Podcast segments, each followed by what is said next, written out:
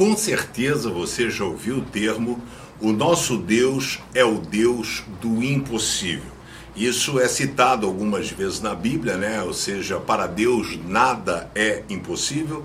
E existem coisas que você não pode resolver. Você não consegue ter alegria no meio da tristeza, você não consegue ter paz quando tudo está dando errado, você não consegue se manter motivado quando a, a vida virou de cabeça para baixo, você não pode resolver, mas Deus pode.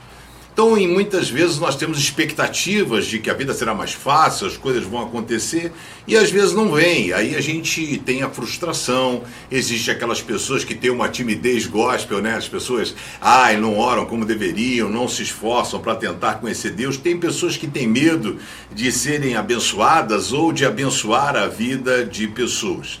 O apóstolo Pedro, Jesus foi embora, morreu, ressuscitou, venceu a morte Disse que os discípulos deveriam ficar juntos e eles o fizeram.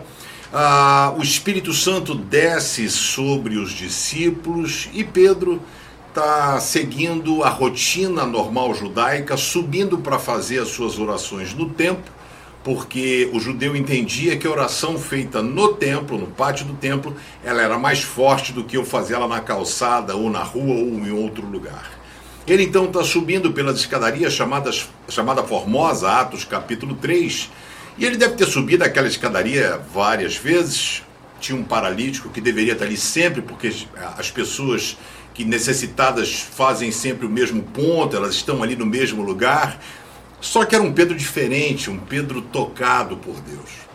E ele então olha para aquele homem e diz para ele, olhando fixamente nos olhos dele, né? Primeiro, levanta a cabeça. Eu não tenho prata nem ouro.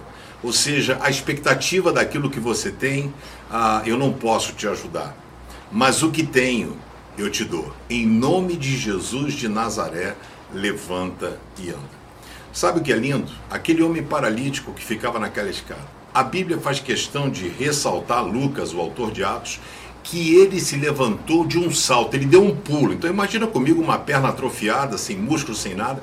Ele levanta de um salto e ele não acredita, porque ele não fazia isso há muito tempo, ele começa a subir e descer as escadas, subir e descer as escadas, porque ele não tinha essa experiência, né? E fica feliz com as coisas simples da vida. A gente às vezes sobe e desce escada e não se sente feliz. Mas Pedro teve a ousadia de ir na direção daquele homem, e aquele homem teve o privilégio de ouvir a voz de Pedro e não receber aquilo que ele tinha como expectativa, que era talvez uma ou duas moedinhas. Ele recebeu muito mais. Sabe por quê? A especialidade de Deus é nos surpreender.